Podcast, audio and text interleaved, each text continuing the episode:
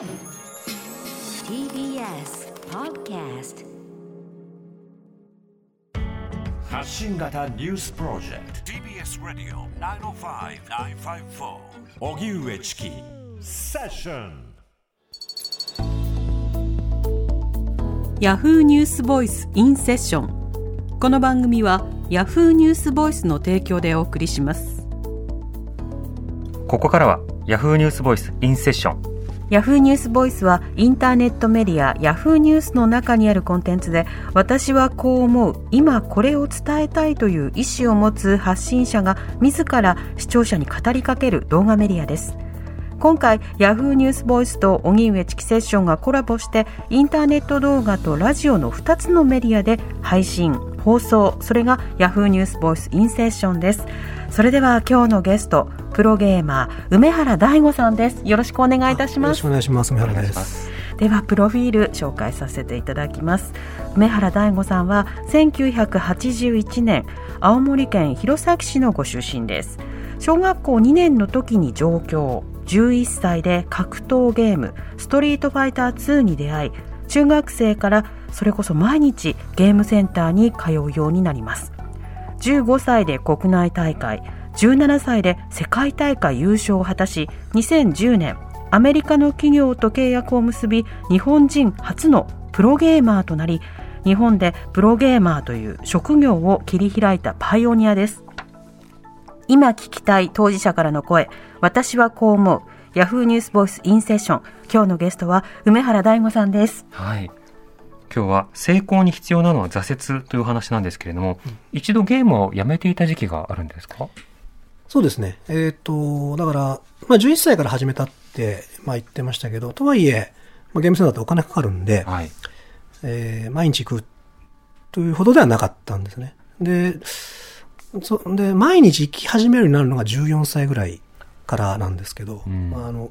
だから、12月31と1月1日だけは、うちを、まあ、家にいろということだったんで、はいそれ以外は、あの、もう雪が降ろうが、台風だろうが、必ずゲーセン行ってやってましたね。で、まあ実際それで、まあそんだけやってれば、あの、他の人たちよりもどうしたってこう上手くなっていくじゃないですか。はい周りの人たちそこまでやらないんで、当時は。で、まあそういうゲームに関してはまあすごいそういう、まあ絶対的なこう、自負というかそういうのはあったんですけど、ただ、プロっていうものが当時はなかったんで、うんあの、いなんか、結果を出しても結果を出しても、それこそ、現実世界で結果出してるんだけど、まあ、ゲームの中で、例えばドラゴンクエストとかってお金いっぱい集めて、はいでもそれ現実じゃ使えないじゃないですうか。んゲームの中だとね、強いアイテムとか武器とかって手に入るけど、現実世界で何の影響もないっていう。当時はね、ままさにそんな感じで、はいゲームの世界でどんなに活躍しても、現実世界では関係ないよと、換金できませんよっていう、そういう時代だったから、うん、まあ、やっぱり未練もないわけじゃなかったんですけど、まあ、一回しかない人生だから、そろそろやべえかなっていう、危機感のない子供ではあったんだけど、そろそろやばいかなっていうことで、そう、一回22で、スパッと、やめましたね。うんはい。その辞めていた期間はどんなことをなさってたんですか、辞めた直後は、えーっと、麻雀の道というか、はい今度はもうそのゲームに費やしてたこう熱を全部麻雀に向けることにして。っえていうのはその、ゲームに、まあまあ毎日やってますから、もう他の、ね、やっぱ人生って時間をこうどう割り振るかじゃないですかえ。ステータスをこうそうそうそう。で、ゲームに振振っちゃってるもんだから、何にもないんですよ。学歴も、資格も、経験も、何にもないから。で、年は22だけど、まあ働こうと思ってもそんなにこう、選べないわけですよね。で、だったらせめてこう自分の得意なこと、まあ、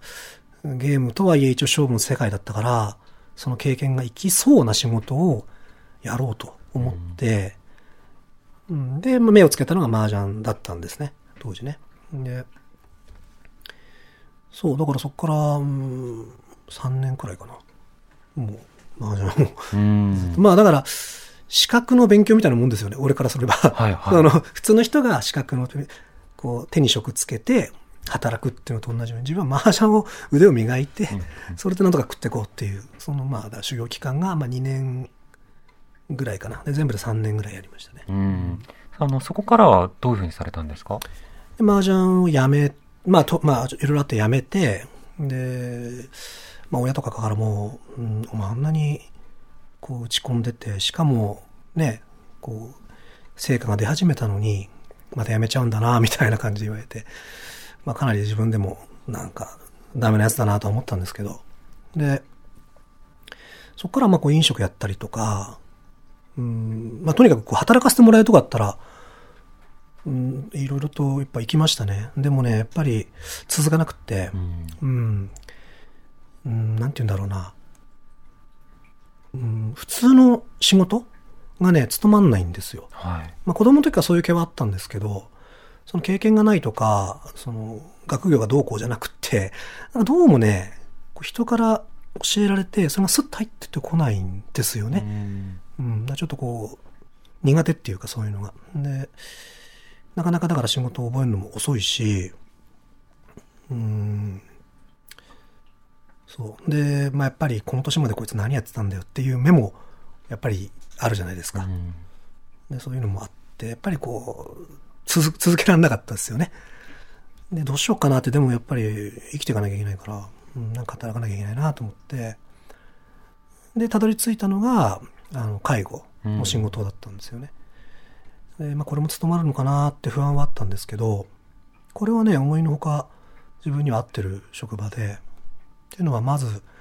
まあ、こっちゃなんだけど、その仕事の成果みたいなものはあんまり、こう、厳しく問問われないというか、早くやれとか、うん、なんかそういうことは言われない。せかされもしない、うん、結構ゆっくりとした職場なんで、うん。うん、だからまあもちろんその合う合わないはあると思うんですけど自分はその、まあ、介護の現場っていうのはそんなにストレスなくやれたんで、うん、なんかあじゃあこれで俺とりあえずなんとかこう社会に混ぜてもらえるっていうかかなりその背を向けてたんで、うん、これでなんとか混ぜてもらえるかなっていうそんな感じでしたね介護やった時はね。うんううん。んその後でも、プロにまた、プロというかゲームの世界に、はい。あの、戻ってくるわけですけれども、その時にはどういった心境の変化とか状況があったんですか？あの、えっとね、その、ストリその大好きだったストリートファイターなんですけど、3? ストリートファイター3を最後に、まあ、ちょっとね、こう、別なジャンルでは新作が出てたんですけど、純粋なストリートファイターの続編っていうのは10年ぐらい出なかったんですね。うん。まあもう自分はゲーム離れちゃってたんで、あんまりそのことも気にはなんなかったんですけど、で、ところがその4が出るという話になって、で、まあ自分はそのゲームでその人生狂ったっていうふうに思ってたんで当時はね。はい。だからゲームが新しくその格闘ゲームが出るって聞いても、絶対やらないぞみたいな、ようやくやめれたというか、ようやくその、また社会にこう混ぜてもらえるっていうか、かなり長いこと、ね、レール、レールっていうか、まあ外れちゃってたんで社会のあれから。ようやく戻ってこれそうなのに、また格闘ゲームの影響で、うん、その、人生、変な方向に行くの嫌だなと思ったんで、うんやらないっていうふうに決めてたし、周りにも誘われても、いや、やんないやんないって言ってたんですよ。ところが、まあ、やたらしつこく誘ってくる知り合いがいて、当時、うんゲームやってた頃の、うんやろうやろうって、一回だけやろうって言って。で、まあ、久々にやってみたら、まあ、道具が一緒じゃないですか。レバーとボタン、道具が一緒だから、まあ、なんていうかこう、操作は、やっぱ体が覚えてるんですよね。うんで、ゲームも、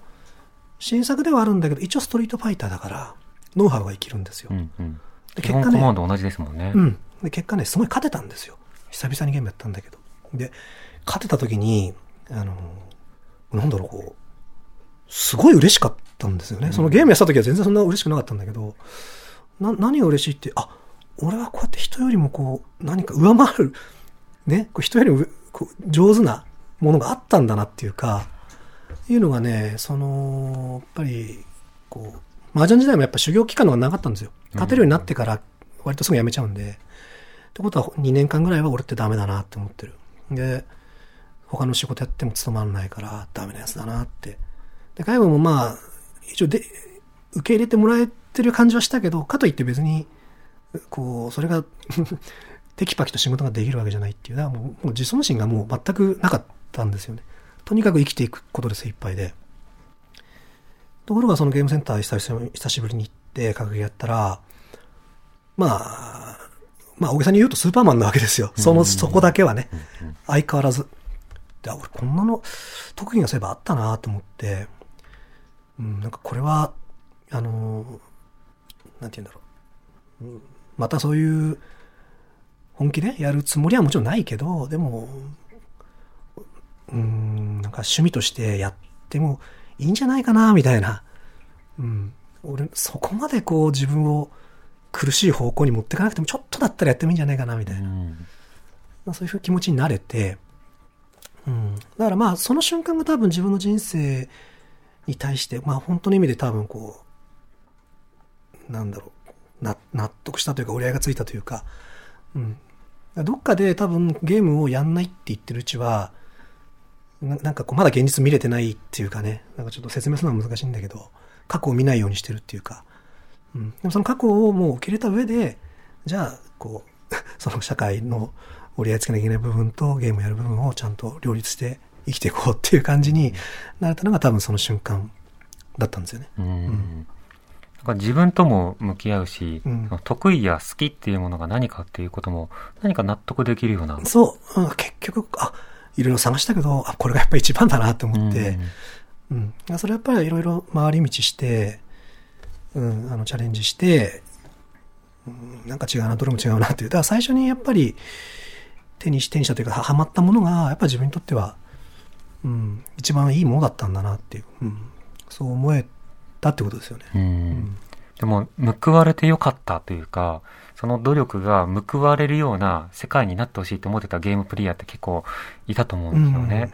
で実際その、それを仕事としていいんだっていうことを説明するためには、うんそれを仕事にしている人がいないと、誰もいないじゃんっていう状況だと説得力がないので、うんそこはやっぱり切り開きましたよね。まあ、切り開い、うん、そうですね。まあ、別に、自分はただゲームやってただけなんで、まあ、そこやってスポンサーをし、あいつをしようって言ってくれた人だったりだとか、まあ、その、周りのね、サポートしてくれてる人たちの方がどっちかと切り開いたのかなという気はしますけど、うん。まあ、でも、まあ、結果その、最初にそういう立場でやったっていうのは、まあ、ありましたよね。うんうん。